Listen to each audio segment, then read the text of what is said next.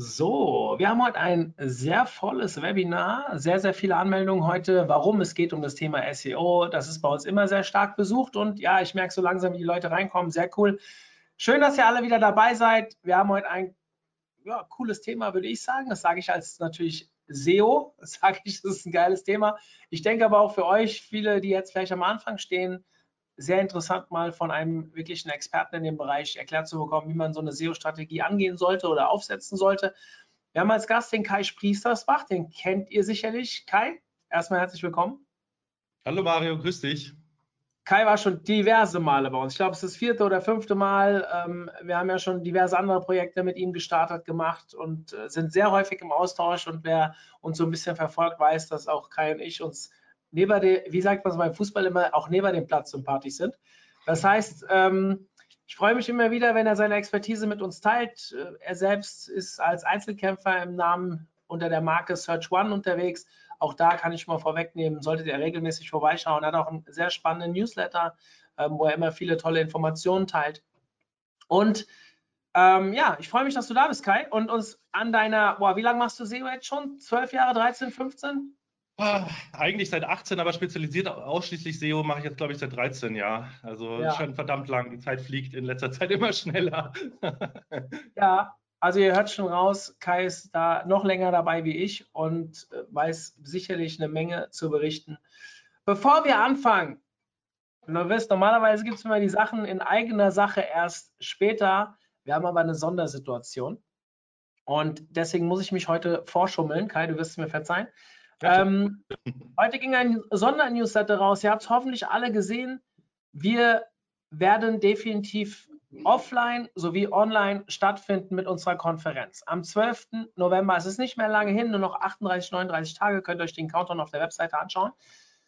Wir haben noch ungefähr, ich glaube, wir dürfen noch 100 Tickets verkaufen. Ähm, es wird eine geile Location. Wir mussten die Location wechseln. Wir sind von Wiesbaden nach Mainz. Das sind nur 20 Kilometer. Also für jeden, der ein bisschen weiter wegkommt, ist das überhaupt keine Hürde. Und wir gehen in eine Pyramide.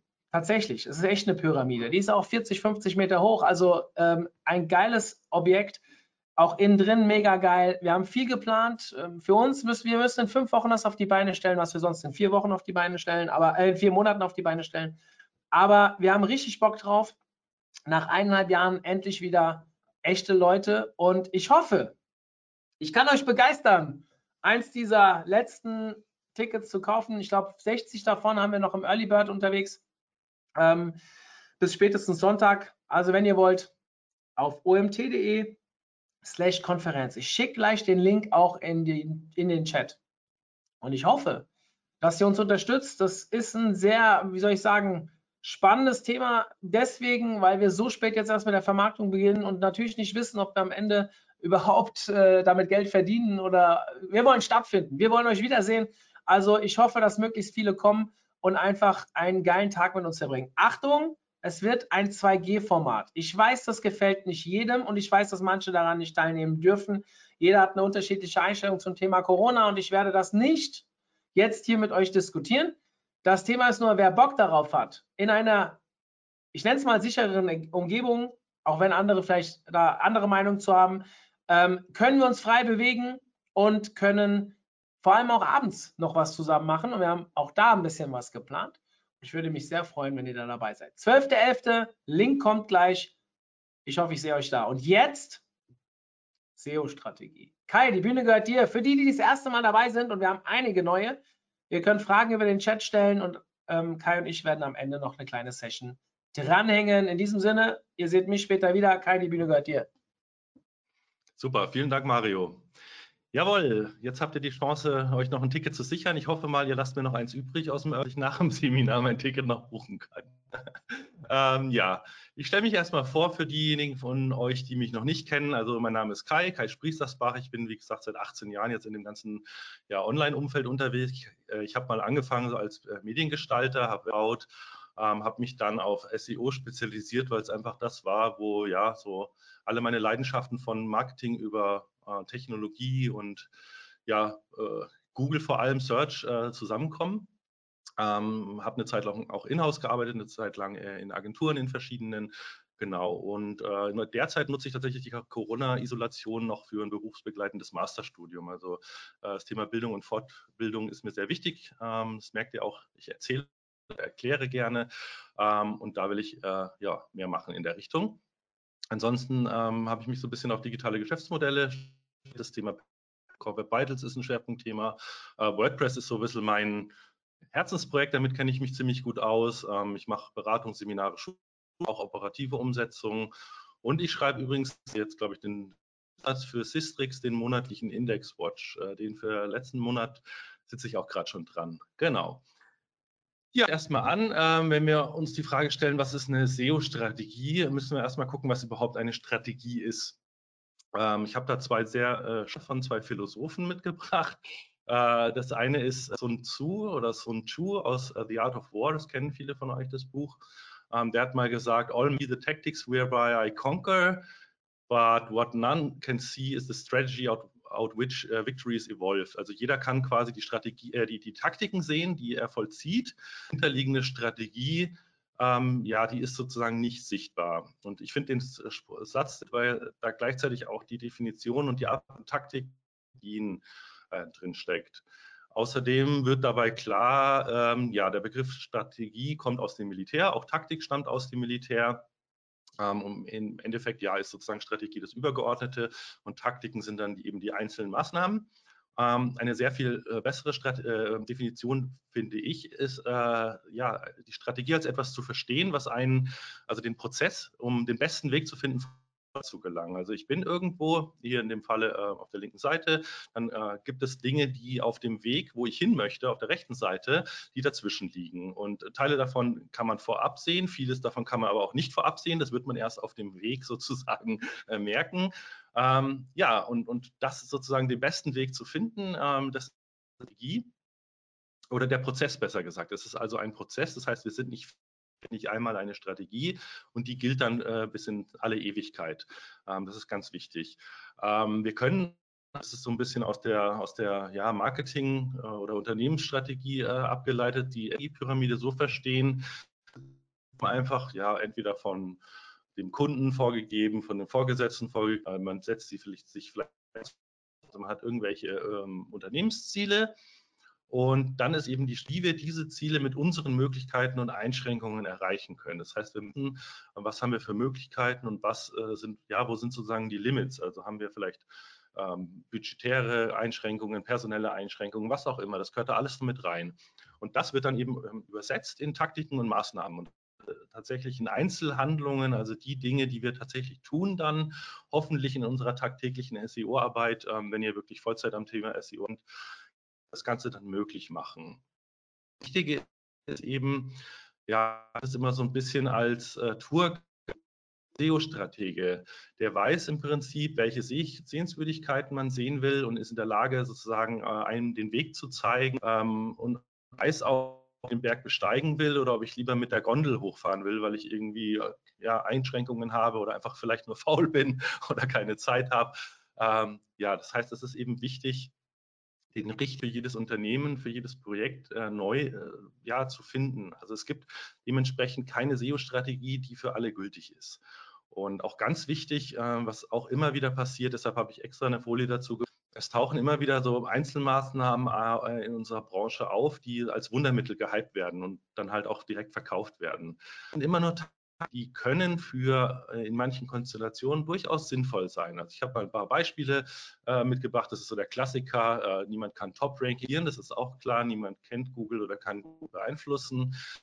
Billing ist kein Allheilmittel. Äh, Private Block Networks sind nur selten voll. Auch CTR-Manipulationen. Das sind so typische Sachen ähm, oder auch diese sogenannten holistischen äh, Landing Pages. Die machen natürlich eine ja, ganzheitlichen Strategie durchaus an der einen oder anderen Stelle für den einen oder anderen äh, durchaus Sinn oder können sinnvoll sein, aber das ist eben keine Strategie. Und was ich gesagt habe, wir müssen flexibel sein.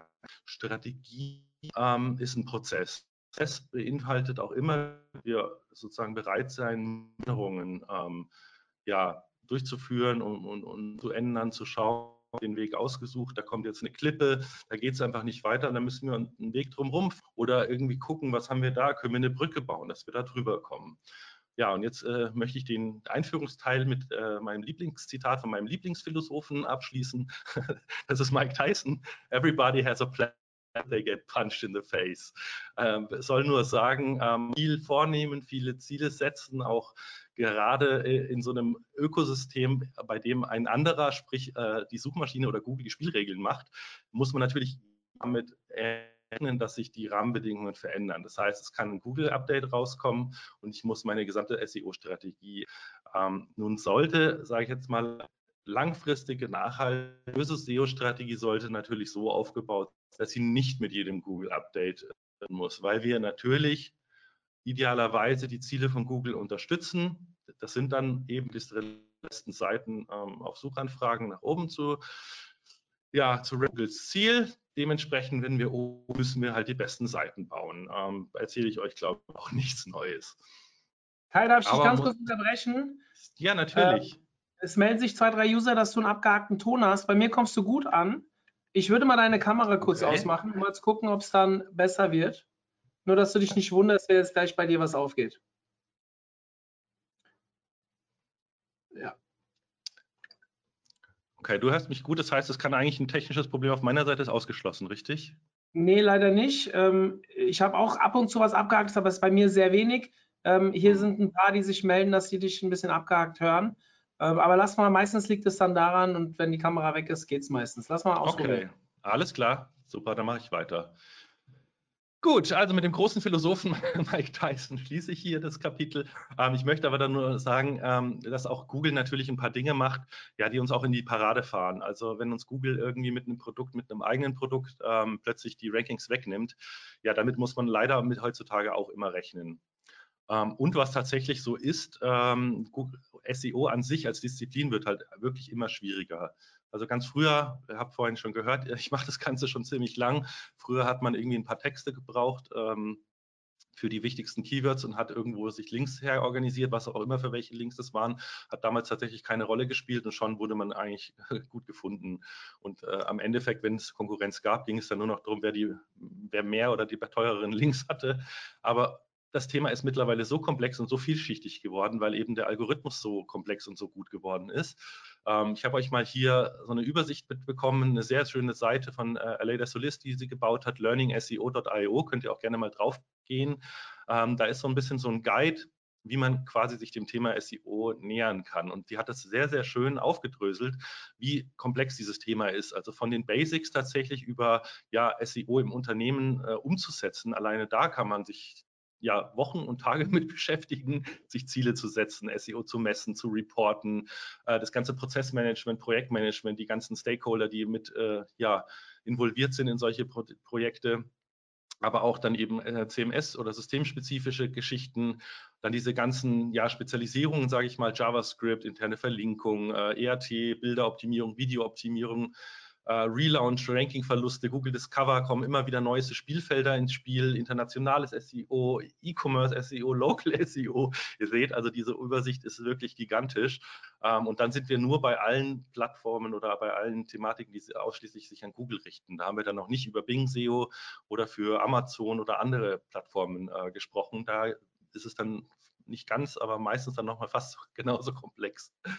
Ähm, das heißt, äh, ja, das ist ein wahnsinnig breites Themenfeld oder, oder, oder das SEO-Spielfeld an sich wird so breit, dass man gar nicht mehr alle Themen auf dem Schirm haben kann. Und, und dass jemand, der alles überblickt und eben die richtigen Maßnahmen ähm, auswählt, der, der sollte eine sehr, sehr gute, sehr breite ähm, Ausbildung haben oder ja, ähm, allein auch äh, auf neuestem Stand zu bleiben und diese ganzen neuen Tools, die an jeder Ecke aufpoppen, mitzubekommen. Ähm, es ist wirklich kein, kein leichtes Thema mehr. Und vor allem, es braucht einfach auch Zeit. Also ihr braucht Zeit, euch mit den Themen zu beschäftigen, euch damit wirklich auseinanderzusetzen. Ähm, aber auch äh, die Rankings an sich brauchen einfach Zeit. Also eure Kunden oder der Vorgesetzte, die müssen es wirklich verstehen. Das ist ja so ein Klassiker. Also es gehört für mich zur SEO-Strategie dazu, weil ähm, ich oft das gesehen habe, wenn man dem Kunden es nicht ausreichend erklärt oder dem Chef. Das heißt, man, man betreibt kein Erwartungsmanagement. Ähm, ja, dann, dann wird häufig werden dann die Ansprechpartner nervös nach zwei, drei Monaten, sage ich mal, wenn man ja die ersten großen Rechnungen bezahlt hat ähm, oder die ersten großen Projekte angestoßen und umgesetzt hat. Ähm, warum tut sich denn nichts? Warum merke ich denn nichts? Und es ist leider so, dass ja, die große Wirkung einer nachhaltigen Strategie doch eher äh, ja, langfristig eine große Wirkung äh, äh, ähm, äh, entwickelt oder entfaltet, aber es sind halt viele, viele kleine Maßnahmen auf dem Weg dahin notwendig. Und ja, die, gerade diese Anfangszeit, bis es dann mal losgeht so richtig, ähm, die kann teilweise sehr schwer sein und das muss man eben auch mit managen. Ähm, deshalb würde ich empfehlen, ähm, es gab in dieser Woche einen sehr, sehr, sehr guten Vortrag von der äh, Aleida Solis auf dem äh, Whitespark Local Search Summit.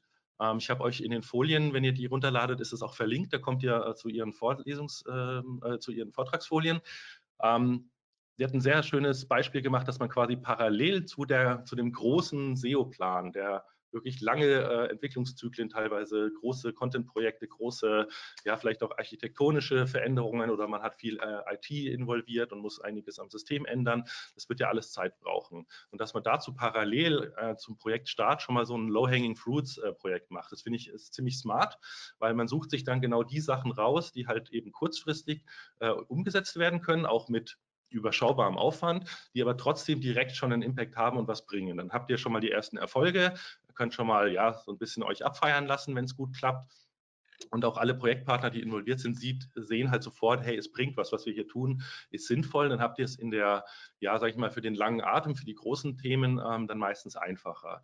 Und ähm, ja, Leder hat da auch in der Folie noch äh, oder in dem Foliensatz ganz, ganz viele Beispiele, was das für Low-Hanging Fruits sein könnten, wie man die findet und so weiter. Schaut da einfach mal rein. Ist wirklich äh, sehr zu empfehlen.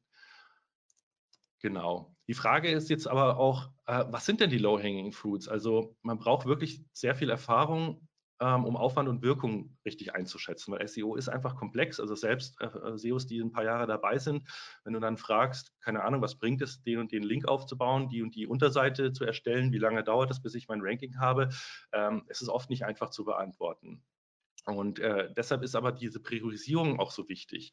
Also wir müssen Aufwand und Wirkung schätzen und, und gucken, was kann sofort umgesetzt werden. Dafür müssen wir natürlich dann mit den, äh, mit äh, den ja, involvierten Parteien, sage ich mal, sprechen. Also die IT muss natürlich mit eingebunden werden, was, was Aufwände angeht.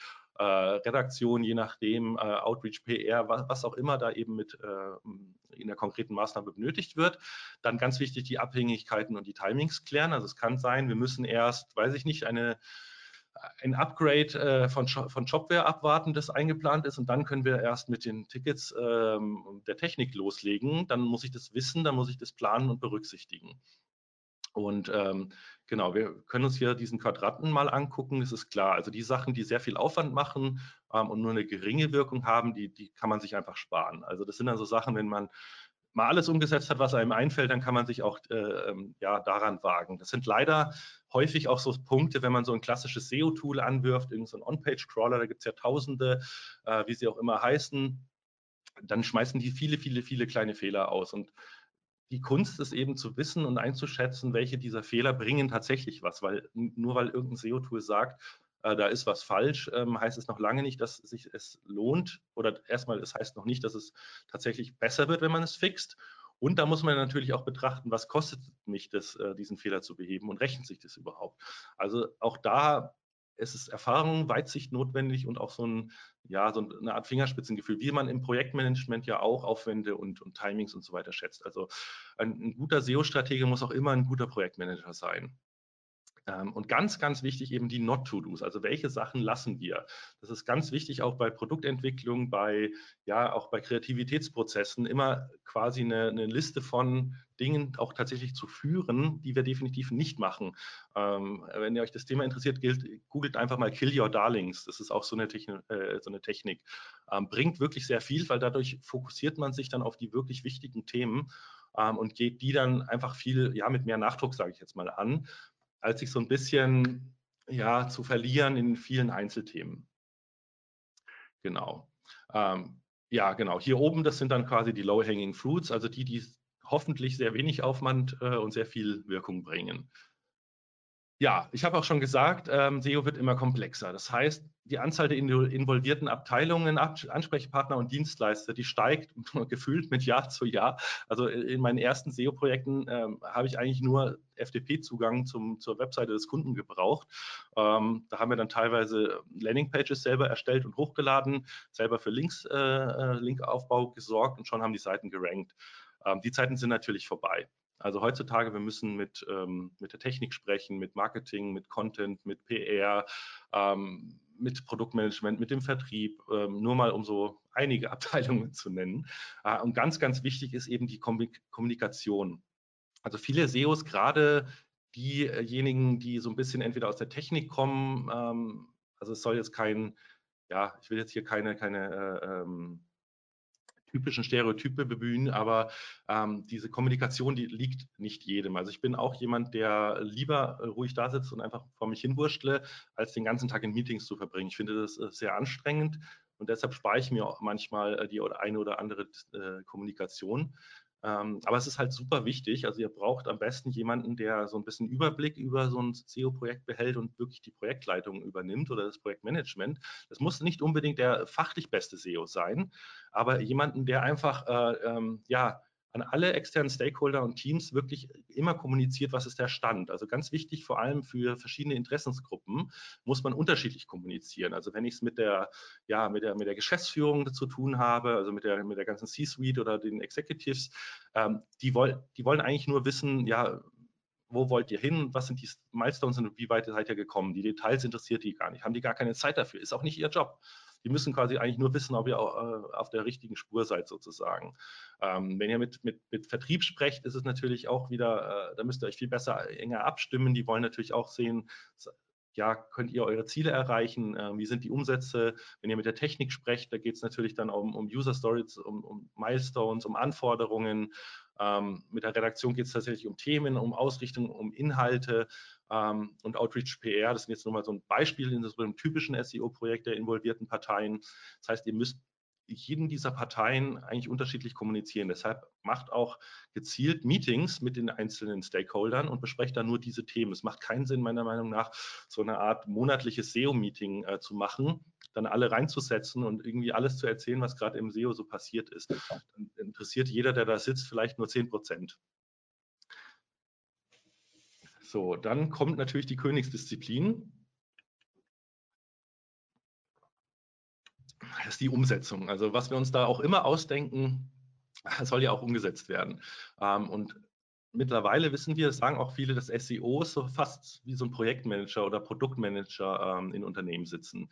Vor allem, weil wir als SEOs so zwischen den Abteilungen sitzen und eigentlich ja versuchen müssen, Inhalte, Technik, auch das Produkt, also wenn wir es mit einem ja, zum Beispiel, wenn ihr für, für sowas wie ähm, eine, ja, eine Mietwagenvergleichsseite oder, oder eine Preisvergleichsseite oder was auch immer arbeitet, dann ist ja sozusagen das Produkt auch gleichzeitig eure Landingpage. Das heißt, wenn ihr am Produkt arbeitet, beeinflusst ihr definitiv auch immer SEO. Das ist natürlich bei einem Anwalt in der Anwaltskanzlei zum Beispiel nicht ganz so sehr. Ähm, da geht es ja dann eher darum, einfach Landingpages zu bauen. Ähm, und über Content Leads einzusammeln.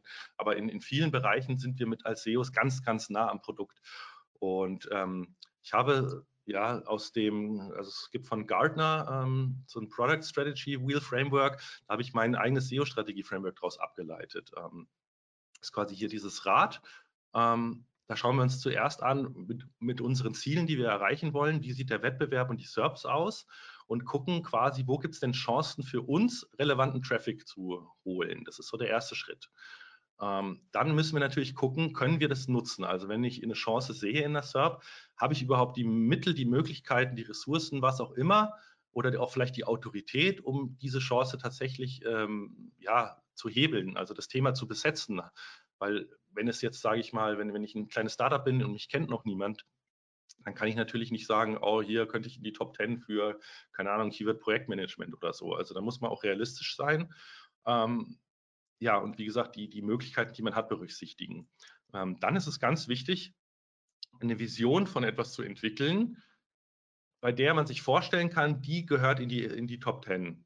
am besten natürlich in die Top 3. Also was, etwas, das so einzigartig und hilfreich ist oder vielleicht auch nur unterhaltsam, es muss äh, nicht immer äh, also der Informationsaspekt ist natürlich grundsätzlich sehr wichtig in der Suche. Ähm, manchmal reicht es aber auch, wenn es so auffällt, so witzig ist, also etwas, ja, ein Grund einfach, warum die Menschen ähm, den Inhalt konsumieren wollen und warum er sozusagen mit einer Suchanfrage oder warum er die beste Antwort äh, auf eine Suchanfrage ist.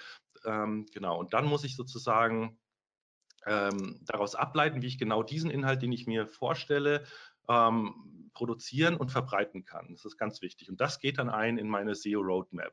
Und das ist im Prinzip ein iterierender Prozess. Das heißt, ich fange immer wieder an, auch wenn ich mittendrin stecke und ich habe schon gewisse Ziele erreicht, manche vielleicht noch nicht. Ähm, ich kann ja dann immer wieder anpassen, muss mich neu orientieren. Ich sehe, das hat gut funktioniert, da könnten wir mehr machen. Äh, keine Ahnung, plötzlich hat, hat, haben Videos super funktioniert. Mit Videos können wir sehr gute Rankings aufbauen oder die Nutzer äh, konvertieren ja, können wir das mehr, mehr einsetzen. Dann beginne ich eben diesen Zyklus immer wieder von vorne, äh, stecke mir neue Ziele, schaue wieder nach äh, Chancen. Ja, und, und so im Prinzip drehe ich dieses Rad immer weiter, ähm, hoffentlich auch um ja, immer größere Themen anzugehen und immer bessere äh, Reichweiten aufzubauen. Genau, und ganz wichtig ist natürlich jetzt, wenn wir uns die Chancen anschauen, die Ziele, sprich den Wettbewerb, ähm, da gehört natürlich die Keyword-Strategie dazu. Also die die SEO-Strategie ist natürlich etwas viel Größeres, wo alles dazu gehört. Da gehört das Projektmanagement dazu, da gehört die Technik dazu, die ganzen Abteilungen. Ähm, aber letztendlich wollen wir ja für bestimmte Suchanfragen gefunden werden. Und da ist eben dieser Keyword Research Bereich ähm, oder Prozess so wichtig, genau die Begriffe zu finden, äh, für die wir gefunden werden sollten. Das ist ja die Aufgabe. Das heißt, die richtigen Keywords sind kritische Erfolgsfaktoren. Also wenn wir jetzt irgendwelche Keywords übersehen oder, oder Cluster, ganze Cluster übersehen, lassen wir einfach Potenziale liegen. Ähm, wenn wir falsche Keywords oder nicht sinnvolle Keywords auswenden, verschwenden wir Ressourcen. Vielleicht bauen wir Artikel oder, oder Landingpages oder was auch immer wir tun ähm, auf Keywords, die am Ende nichts bringen. Ähm, entweder weil sie nicht gesucht werden oder weil ähm, die Menschen, die sie suchen, vielleicht nicht als zu uns passen, sozusagen von der Zielgruppe her ähm, oder welche Gründe auch immer. Aber es ist natürlich sehr, sehr wichtig, die richtigen auszuwählen und dann auch die Keywords, wir werden natürlich mehr wie zwei finden in jeder normalen Keyword Research. Wir müssen die äh, priorisieren. Wir können ja nicht alle gleichwertig und gleichzeitig angehen. Ähm, das heißt, wir müssen unbedingt priorisieren und auch den Aufwand für, für ein Ranking ähm, einschätzen. Und ähm, ich persönlich halte es für den größten Fehler im SEO, diesen so wichtigen Vorgang ähm, einfach an Praktikanten und Junioren auszulagern. Das ist, das ist leider was, was ich sehr häufig sehe, gerade in Agenturen, wenn ähm, ja, äh, sag ich mal, neue Menschen mit reinkommen, man kann denen natürlich schnell mal äh, zeigen, wie so ein Tool funktioniert. Dann gibt man irgendwas ein und da kommen Keywords raus. Es fühlt sich toll an, man hat ein Erfolgserlebnis, man kann was abliefern. So. Aber eine wirklich gute Keyword Research, ähm, da muss man sich intensiv mit dem Kunden beschäftigen, mit der Suchwelt, mit der Themenwelt. Ähm, sich am besten auch wirklich die, die, die SERPs, also die Suchergebnisse zu den Begriffen anschauen.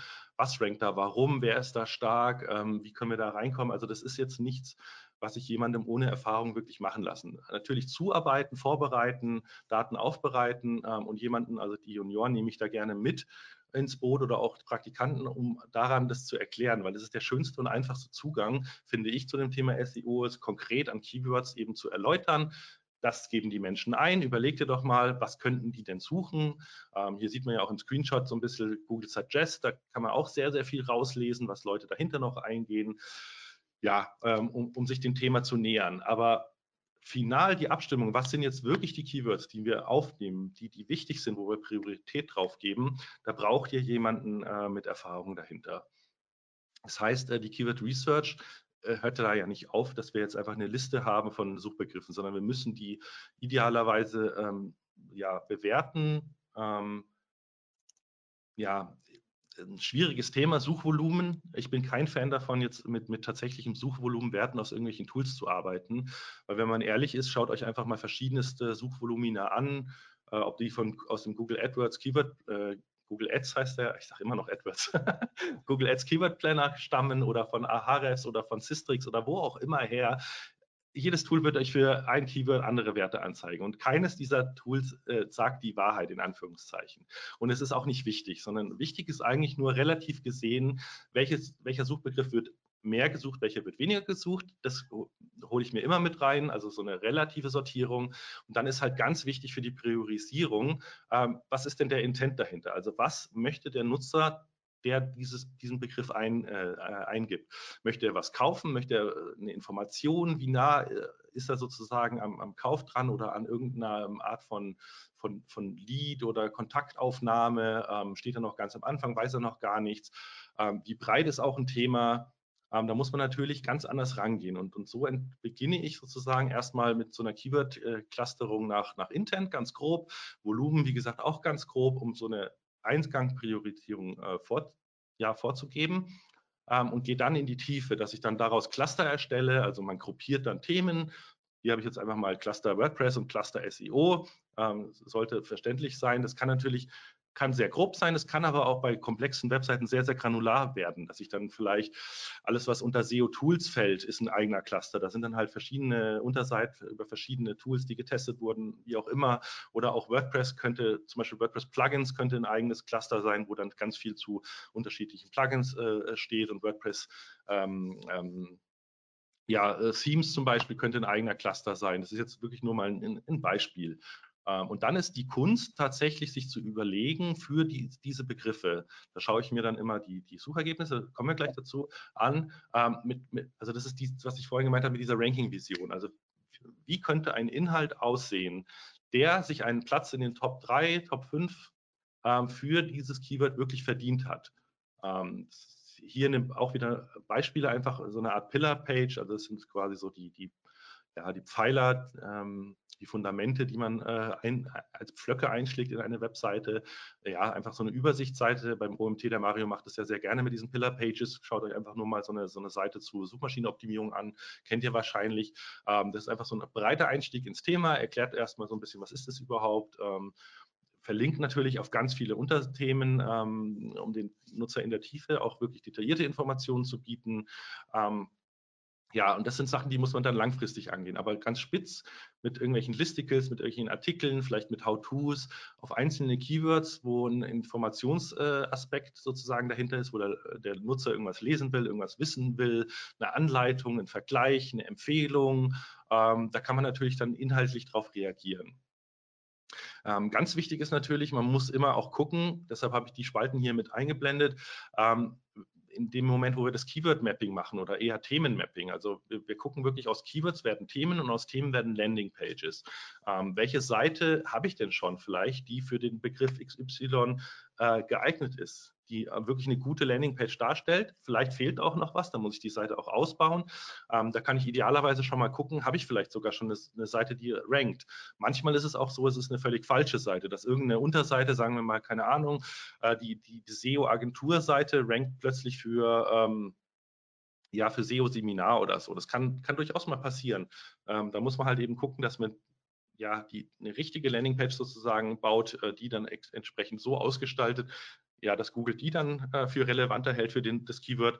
Manchmal kann es auch sein, dass man äh, vielleicht die vorhandene Seite ausoptimiert und sich umentscheidet, weil es einfach ja, die Seite, die Google so gut gefällt, warum auch immer, und die ranken will, ähm, das ist manchmal auch der, der einfachere Weg, sage ich mal, Google dann die vorhandene Seite ähm, zu lassen und die zu optimieren. Aber es kommt im Einzelfall immer drauf an. Genau. Ähm, über das Thema Content-Strategie, das leitet sich ja sozusagen, also wenn ihr wisst, wie eure Ziele sind, wie ihr sozusagen eure SEO-Strategie daraus ableitet, welche Keywords wichtig sind. Dann geht es ja natürlich darum, dass wir Inhalte brauchen.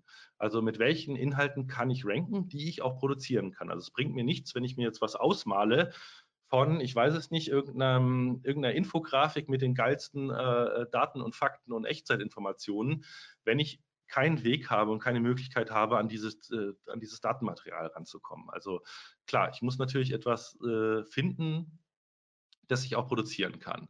Ähm, und man beginnt natürlich immer erstmal mit den Standardseiten. Das ist das, das Typische, was jeder, der eine Webseite baut, ähm, sowieso auf dem Schirm hat. Also man hat neben der Startseite immer zu seinen Produkten oder Leistungen Unterseiten. Und alle, dieser Keyword-Cluster rund um das Thema ist eigentlich auch immer klar. Ich will für meine Produkte und für meine Leistungen gefunden werden. Und dann ist eben die Kunst, darum herum sozusagen Content zu entwickeln, der das unterstützt und auch relevant ist zu Produkten und Leistungen. Ich fange jetzt nicht an, als, als äh, Anwaltskanzlei plötzlich, keine Ahnung, äh, die neuesten Fashion-Trends im Blog zu, zu veröffentlichen oder so, sondern ich gucke halt relevant zu meinem Thema. Gibt es vielleicht gerade, keine Ahnung, eine Änderung im, im Erbschaftsrecht? Dann ist natürlich ein Informationsbedarf da. Dann kann ich dazu ein Video produzieren, einen Blogartikel produzieren, eine News, keine Ahnung, also gerade so, so Anwaltsseiten, ein Glossar aufbauen, der, der komplizierte Rechtsbegriffe und Fachtermini irgendwie erklärt, ist auch immer eine schöne Möglichkeit. Ähm, ja, also ihr seht schon, da sind nur mal so, so ein paar Punkte genannt, wie man eben Inhalte für das Ranking entwickelt, die trotzdem zu Produkten und Leistungen bringen. Und dann ist die Kunst, sozusagen, wenn wir die Suchanfrage kennen und dann den Inhalt haben, der so gut rankt, dann muss natürlich auch das Snippet, also das, was angezeigt wird in einem Suchergebnis, so relevant sein, dass der Nutzer auch wirklich klickt auf uns. Auch wenn wir nicht ganz oben stehen. Wenn wir auf Platz zwei, Platz drei, wo auch immer stehen, müssen wir trotzdem den Nutzer zum Klick verführen und ihn dann mit dem Inhalt überzeugen, weil nur dann kann es langfristig funktionieren. Und da wir natürlich auch nicht nur den Nutzer glücklich machen wollen, sondern auch ja, uns als Unternehmer oder als unseren Chef, unseren Vorgesetzten, unseren Kunden, wie auch immer, brauchen wir natürlich auch eine Call to Action, der den Nutzer zu seinem und hoffentlich unserem Ziel führt. Und nur wenn das Ziel von uns und dem Nutzer übereinstimmt, also wenn der Nutzer etwas sucht, das wir verkaufen und wir bieten es ihm, ähm, ja, dann macht das Ganze natürlich Sinn. Wenn ich etwas verkaufen will, was der Nutzer gar nicht will oder braucht oder noch nicht, ihm noch nicht bewusst ist, äh, dass er es braucht, dann macht es an der Stelle noch keinen Sinn, hier mit einer Call to Action zu arbeiten. Dann muss ich ihn erstmal weiterführen. Oder vielleicht mir eine andere Suchanfrage äh, suchen. Also das muss wirklich stringent zueinander passen. Und nur dann funktioniert es gut. Und das kann ich dann in der, ähm, ja, in der Überwachung im, im äh, Monitoring mit anhand der, der Click-Through-Rate sehen, der Bounce-Rate, Interaktionsraten, da gibt es ja verschiedenste Möglichkeiten. Man kann auch äh, messen, wie, wie intensiv eine Seite gelesen wird, Conversion Rates und so weiter. Das ist ganz, ganz wichtig, dass ihr da eben einen Überblick behaltet, damit ihr nachjustieren könnt. Ähm, ja, wenn ihr euch das so ein bisschen bekannt vorkommt, äh, vielleicht wird es euch jetzt noch ein bisschen bekannter. Es ist eigentlich nichts anderes als das äh, AIDA-Modell aus dem Marketing auf SEO angewendet. Also wirklich ähm, Aufmerksamkeit ähm, des Nutzers, dann eben das Interesse wecken, ähm, dann das Verlangen und dann eben zu der äh, Aktion zu führen. Genau. Und wenn ihr euch die Frage stellt, was brauche ich? Also das sind jetzt meine drei, ähm, ja, so gehe ich immer vor. Ich gucke mir immer zu jedem Keyword die SERPs an. Zum einen möchte ich natürlich den User Intent verstehen, also was will der Nutzer wirklich? Und ich erkenne einfach in den jetzigen Top 10, äh, was zumindest Google glaubt, was der User Intent ist. Es kann manchmal nicht richtig sein, also tatsächlich passiert es öfter, dass äh, ihr ein Keyword eingibt, äh, eingebt, da sind lauter Shops oben. Dann denkt ihr, ah cool, transactional, optimiert eure Shopseite danach und ein paar Wochen später oder vielleicht beim nächsten äh, Core-Update sieht die Seite plötzlich anders aus. Und dann habt ihr plötzlich Ratgeberartikel, äh, Wikis, Lexika, was auch immer. Und dann hat Google quasi aus der Nutzer ähm, oder der, der Nutzer, ähm, den Nutzerdaten der Interaktion mit diesem Suchergebnis gelernt, dass offensichtlich der Kunde, der das eingibt, zum groß oder zum überwiegenden Teil noch nicht kaufbereit ist. Und dann kann es eben sein, dass Google ähm, hier den Intent wechselt und plötzlich Informationsartikel äh, äh, ranken. Da muss ich meine Strategie auch ändern. Oder ich gehe gleich ganzheitlich ran und ich baue immer quasi zu jedem Thema äh, eine Verkaufsseite und eine Informationsseite. Kann man auch machen. Genau, dann das Zweite, was ich mir immer anschaue, sind die sogenannten W-Fragen, also gerade bei Informations-, äh, also wenn ich Content baue, der wegen seinem Informational-Gehalt äh, sozusagen ranken soll, äh, finde ich W-Fragen sehr, sehr hilfreich. Ich benutze da ähm, immer Termlabs, das kennt ihr wahrscheinlich, ähm, oder auch Hypersuggest ist ein sehr schönes Tool, ähm, wo man einfach Fragestellungen zu einem Thema finden kann und dann kann man natürlich die Fragen, die für einen Sinn ergeben, dann im Text beantworten. Also es muss jetzt nicht sein, dass ihr da wirklich Überschrift Frage unten drunter Blog Antwort. Kann natürlich äh, äh Sinn machen für, für FAQ-Snippets, äh, tatsächlich FAQs auch einzubauen, aber es kann auch einfach nur sein, dass euch die Frage, keine Ahnung, welche Stellenwert hat Brandbuilding und Online-Marketing für die Strategien im SEO, Ah, ja, da habe ich ja noch gar nicht dran gedacht. Da hat die ReachX ja drüber geschrieben. Smart. Also sollte ich mir äh, Gedanken machen, wenn ich zu SEO-Strategie ranken will, sollte ich wahrscheinlich auch etwas zum Thema Brandbuilding schreiben. Also so als Metathema sozusagen verstehen. Und genauso äh, auch das Thema Termanalyse. Das ist auch ein Screenshot von Termlabs. Ähm, da sehe ich einfach, welche Begriffe sozusagen ja, äh, notwendig sind oder, oder Seiten, die in den Top 10 oder Top 20 ranken, welche Begriffe die verwenden.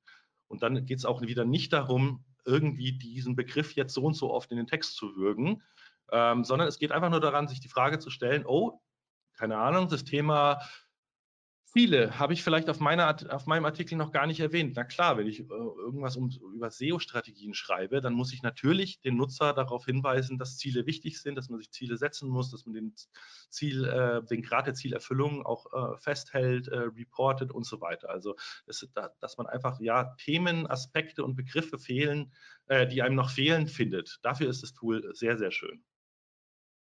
Ja, und letztlich ist es ganz wichtig, eure eigenen Stärken ähm, zu kennen und ähm, die zu nutzen und die Schwächen auch zu kennen und zu kompensieren. Also hier mal so beispielhaft ein Startup typischerweise hat halt eben relativ wenig Inhalte, weil es neu ist am, am Markt, hat meistens auch nicht so viel, viel äh, Redaktionskapazität, kann aber sehr schnell reagieren und kann besonders mutig agieren. Ähm, man kennt uns nur noch nicht. Da muss man ganz anders rangehen im SEO, vielleicht eher mit einer schnellen, kreativen, äh, innovativen Story ähm, als ein Konzern, das vielleicht schon sehr, sehr viele Unterseiten hat, das aber dadurch wahnsinnig träge geworden ist, ähm, aber die Bekanntheit dann eher ausnutzen kann und, und eher meine Pressemitteilung über die klassischen Verteiler jagen kann, weil halt wirklich die großen Zeitungen oder Heise und Co. Äh, das einfach aufgreifen, weil man halt einfach ein Standing hat im Markt.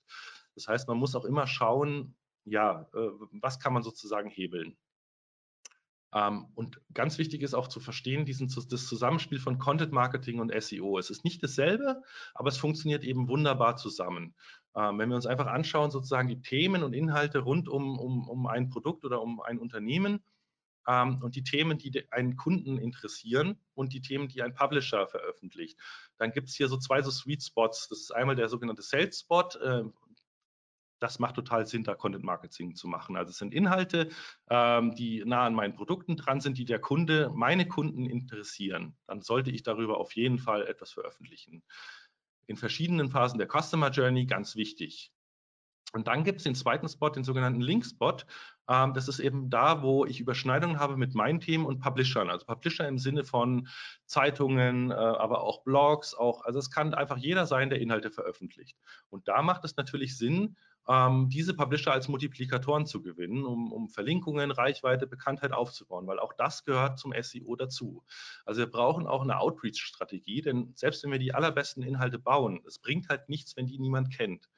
Ähm, idealerweise, also was halt sich als besonders effizient ähm, für mich erwiesen hat, ist ähm, diesen Content-Marketing-Prozess ganz gezielt sozusagen auf, auf das, den Aufbau von Verlinkungen ähm, auszurichten. Also sich am Anfang schon zu fragen, wer könnte denn auf mich verlinken, dessen Ziele zu unterstützen mit dem Stück Content, ähm, einen echten Mehrwert bieten und dann diesen, in, diesen Content wirklich so gut erstellen, dass er auch da ankommt. Also am besten Fachautoren nutzen oder, oder potenzielle äh, Linkgeber auch schon mit einzubinden, sie nach, äh, in einem Interview zu fragen, nach Feedback zu fragen. Also nicht irgendeinen Quatsch produzieren, sondern etwas, das wirklich so gut ist, dass diejenigen, von denen ich den Link möchte, ähm, ja, einfach sagen, das ist klasse, das unterstütze ich, das verteile ich äh, mit meinen Lesern oder mit meiner Reichweite.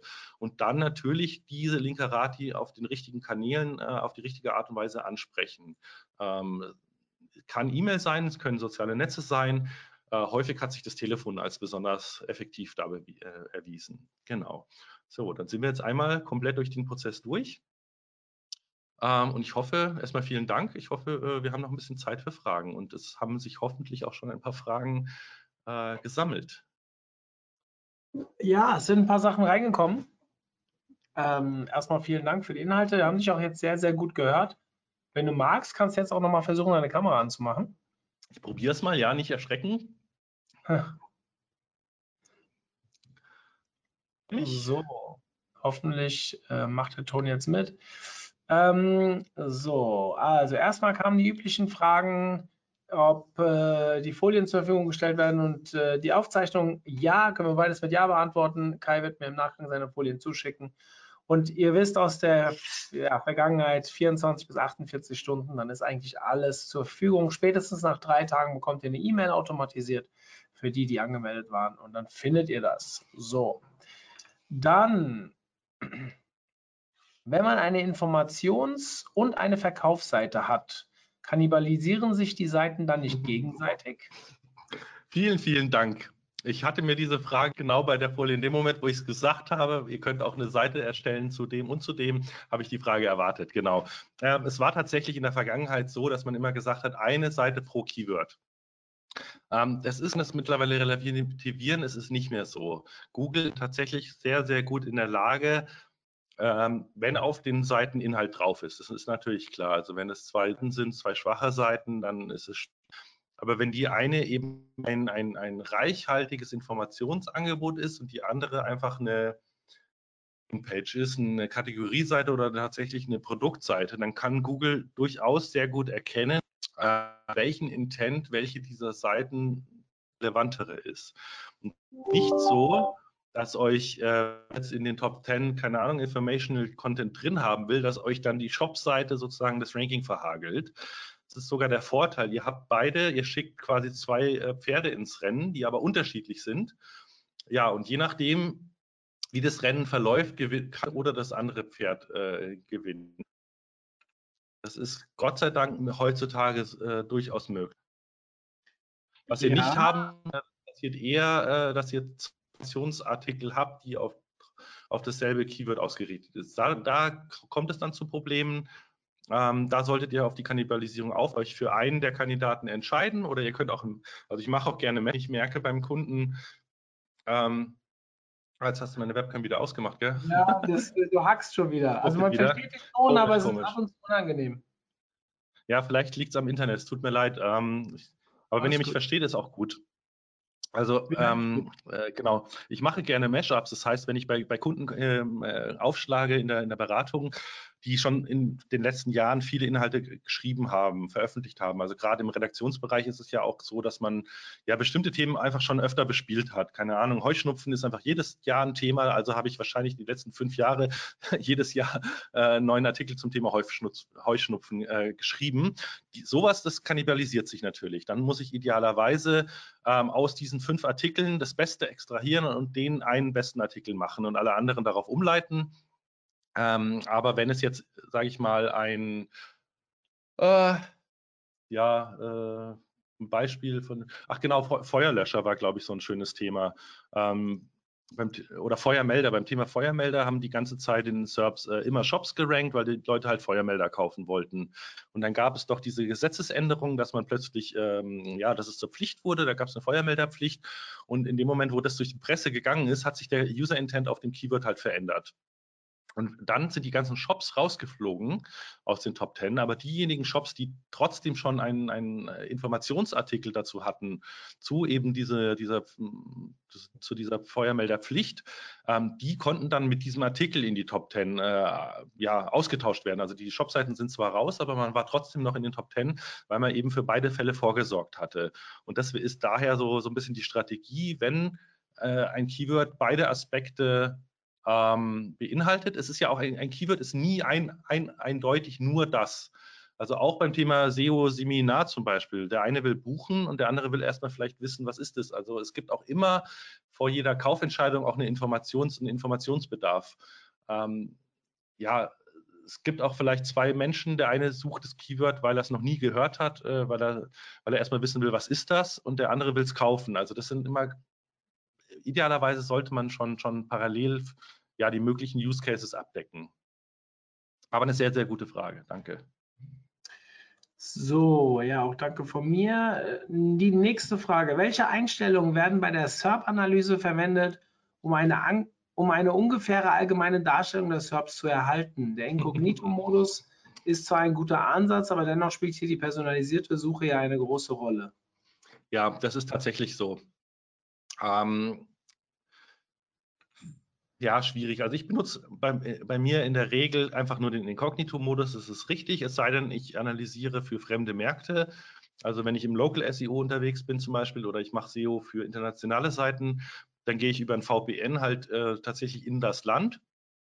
Ähm, es ist auch immer gut, über, über ein VPN nochmal einen anderen Standort ähm, zu simulieren, um zu gucken, ob sich die SERPs ändern. Ähm, also wobei also wenn man ehrlich ist, Lokalisierung ist ein Riesenfaktor bei Google, also wo ich äh, suche, aber Personalisierung ist ein sehr, sehr kleiner Faktor. Ähm, Also klar, äh, ich, es kann sein, dass ich mal in einem, in einem User-Test bin und dann sehen bei mir mal die Reihenfolge ein bisschen anders aus. Aber dass jetzt äh, ich zu einem Keyword ganz andere SERPs bekomme wie, ähm, ja, sage ich mal, mein Nachbar, wir also quasi an einem sehr ähnlichen Standort sind, aber andere Interessen haben, ähm, das macht Google in der Regel nicht. Also die Personalisierung, die wird deutlich überschätzt. Da gab es auch Studien dazu. Ähm, ja, da würde ich gar nicht so viel Wert drauf legen. Die Lokalisierung ist viel, viel wichtiger. Und äh, im Zweifel bedient euch Tools wie Systrix zum Beispiel, die fragen ganz gezielt explizit mit dem Standort Deutschland ab. Also die unterbinden sozusagen technisch die Lokalisierung für ihre SERPs. Ähm, was dann wiederum, also für die SERP-Analyse, was den User-Intent angeht, sehr, sehr gut ist, weil dann hat man so, so eine Art neutrale Abfrage. Ähm, und man kann bei Systrix zum Beispiel auch sich verschiedene Zeitpunkte von SERPs angucken und die Veränderungen. Dann sieht man halt, äh, die eine Seite ist, keine Ahnung, gestiegen von 5 auf 2, die anderen sind rausgefallen und so weiter. Also diese Ansicht nutze ich sehr, sehr gerne. Dann, bevor wir zur nächsten Frage kommen, nochmal was in eigener Sache. Diesmal nicht wegen der Konferenz, sondern die nächsten Webinare, die anstehen. Ähm, das nächste ist erst am 19.10. für uns untypisch, aber die erste Ferienwoche machen wir hier auch beim OMT eine, wie soll ich sagen, konzentrierte Woche, wo wir die Konferenz vorbereiten wollen und uns nicht ablenken lassen wollen. Andere würden sagen, wir machen Urlaub. ähm, ähm, am 19.10. geht es weiter mit äh, einem On-Top-Webinar rund um das Thema Matomo. Da hatten wir schon mal eins. Das ist quasi jetzt so eine Erweiterung davon. Und hier sicherlich sehr interessant in diesem Kreis. Ähm, wir hatten ja vor zwei oder drei Wochen ein Inhouse-SEO-Webinar, was wir wegen technischer Probleme abbrechen mussten. Und das findet am 22.10. jetzt wieder statt. Ähm, könnt ihr euch jetzt auch schon dafür anmelden. Einfach unter ont.de slash Webinare. Bis zur Konferenz haben wir noch fünf Stück. Wow. Fünf äh, Webinare bis dahin noch. Schaut mal rein. So, dann weitere Fragen hast du konkrete Vorschläge für Startups ähm, beim SEO zu punkten, obwohl noch nicht viel Content vorhanden ist? Ah, ja, Startups, das ist natürlich immer schwierig. Ähm, ich sag mal so, Startups müssen punkten mit, mit, ja, äh, mit Frechheit, würde ich mal sagen. Also sich was trauen, mal was anders machen, das ist mal ganz wichtig. Ähm, und es ist ganz, ganz wichtig, am Anfang für ein gutes Startup in sehr, sehr gute PR zu investieren. Also äh, ich würde sagen, lieber mal ein paar tausend Euro für eine gute PR-Agentur ausgeben. Ähm, als für eine SEO-Agentur am Anfang, weil euch kennt niemand und es ist so, so wichtig, dass ihr da Traktion bekommt. Ähm, also es gibt extra PR-Agenturen, die sind spezialisiert auf äh, die Arbeit mit oder für Startups. Die haben auch entsprechend die Kontakte, die können auch Stories entwickeln mit euch. Ähm, aber ihr habt ja in der Regel ein, ein Startup gegründet, weil ihr irgendeine Vision habt oder eine Idee habt und irgendwas anders macht. In der Regel. Also hoffentlich irgendwas Neues, was es so noch nicht gibt. Das heißt, ihr könnt daraus immer eine Story entwickeln und mit der müsst ihr sozusagen hausieren gehen. Ähm, das ist eigentlich die, die, das Größte und Wichtigste. Es sei denn, natürlich, ähm, es ist ein Startup, wo sozusagen das Produkt ähm, die Landingpages ist. Also wenn ihr, keine Ahnung, was jetzt aktuell ganz oft gegründet wird, sind so, so Campingplatz-Portale, äh, wo man quasi so Stellplätze für Camper äh, finden kann. Da sind natürlich die Produktseiten eure Landingpages. Ähm, da ist es natürlich ganz wichtig, sage ich mal, im Produkt äh, technisch im SEO äh, ja, Augenmerk drauf zu legen, dass alles funktioniert. Und da kann es auch Sinn machen, zum Beispiel da in den, in den Content zu investieren und vielleicht einen der ja, einen der, der, der Van-Influencer auf Instagram irgendwie als Partner zu gewinnen.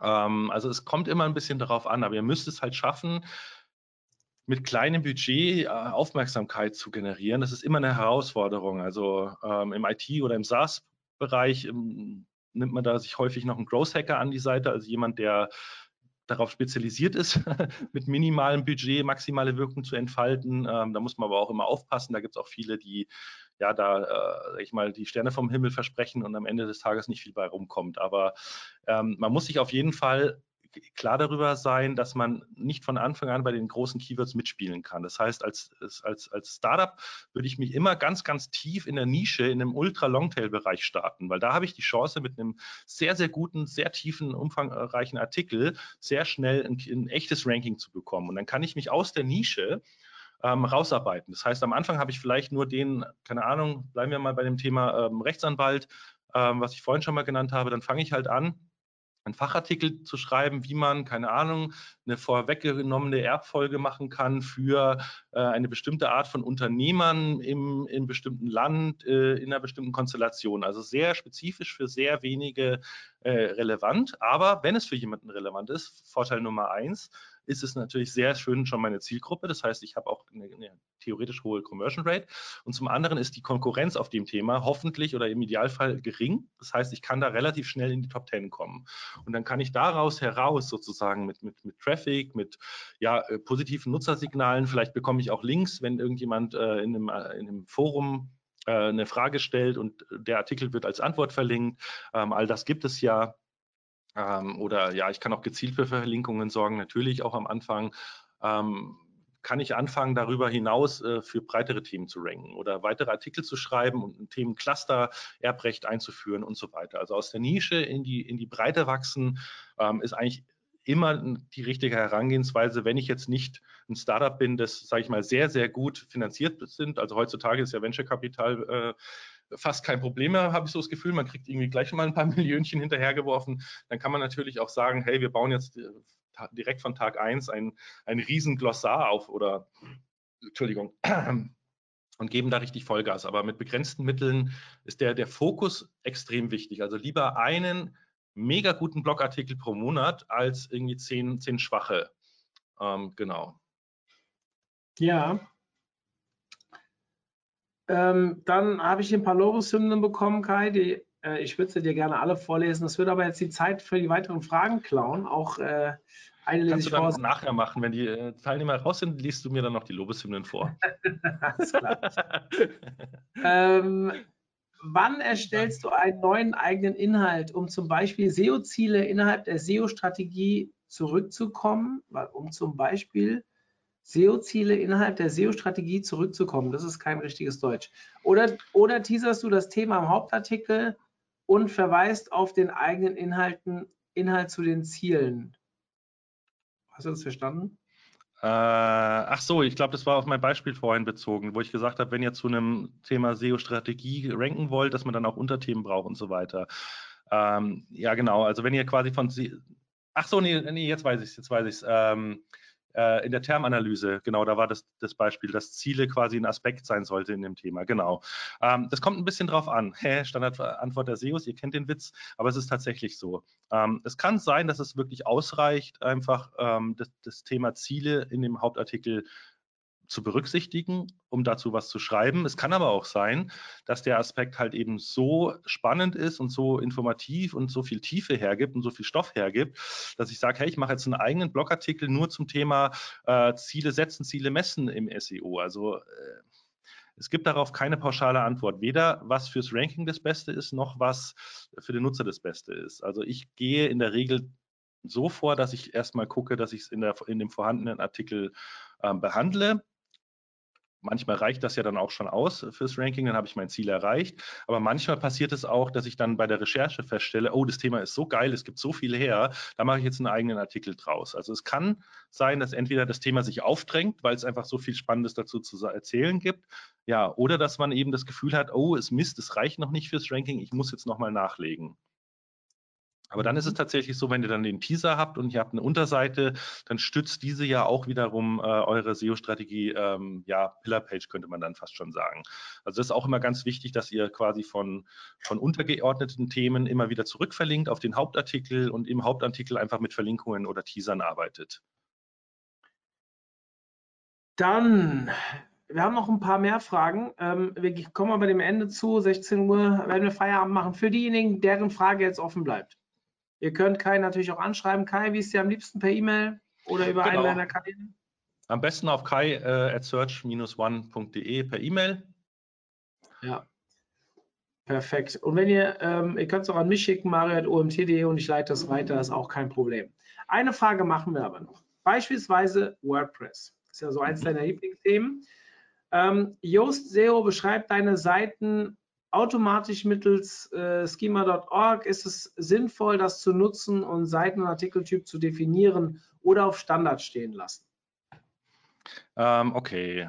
Ich würde erstmal sagen, dass ich Yoast lange Zeit, also fast zehn Jahre, äh, wirklich war, war Yoast SEO mein Standard-Plugin. Ich habe es mittlerweile ausgetauscht durch RankMath. Äh, könntet, solltet ihr euch mal angucken, habe ich auch einen schönen Artikel in meinem Blog darüber geschrieben, warum und was RankMath kann. Ähm, ja, das ist grundsätzlich die Frage. Bringt es etwas, ein, äh, ein Artikel sozusagen mit schema.org als Artikel auszuzeichnen? Also es gibt ja den Standardtyp äh, Webpage oder Article. Ähm, ganz ehrlich, ist es egal. Also es ist natürlich relevant, wenn ihr, wenn ihr ein Produkt habt, wenn ihr eine Veranstaltung habt und so weiter. Solche Sonder- oder Spezialtypen auszuzeichnen ist natürlich ganz wichtig. Vor allem bei all diesen Typen, die in der Suchergebnisseite eine eigene Darstellungsform haben. Wenn ihr irgendwie dadurch äh, Preisinformationen in die SERPs bekommt, Sternebewertungen, Datum, sonst irgendwas. Ihr kennt die wahrscheinlich alle, die äh, diese Sonderformen äh, in den SERPs bieten. Ob da jetzt Article oder Webpage oder nichts drin steht, ist komplett egal. Mhm. Gut, es sind noch ein paar Sachen da, wie gesagt, aber bitte wendet euch an Kai direkt, kai at search-one, ja? Genau. search-one.de oder ihr schreibt an mich, mario.omt.de und ich leite es weiter. Kai, vielen lieben Dank für die tolle Ausarbeitung. Also ein, ein lobes Wort von, äh, ich nenne auch mal ausnahmsweise DSGVO-like den Namen von Florian Elbers, solche schöne Grüße sagen. Sehr stark, ah. danke Kai. Auch Vielen für Dank, erfahrene SEOs noch neue und smarte Gedanken dabei. Herzchen. Wow, wow, danke schön. Das bedeutet das sehr viel. Gebe ich mal weiter. Ansonsten, ich hoffe, es hat euch allen gefallen.